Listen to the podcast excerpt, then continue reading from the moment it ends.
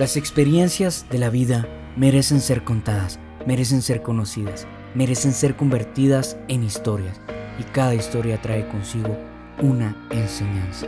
Fuego en nuestros corazones es una plataforma llena de experiencias, de personas comunes, pecadoras o personas que cometen muchos errores aún, pero que enfrentaron alguna situación, buena o mala, y supieron sobrellevarla. Fuego en nuestros corazones son historias que nos ayudarán a crecer y también a que nuestro corazón arda, como aquellos que iban camino a Emaús.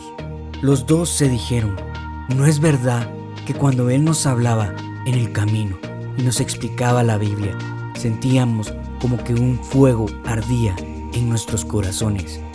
Lucas 24, 32.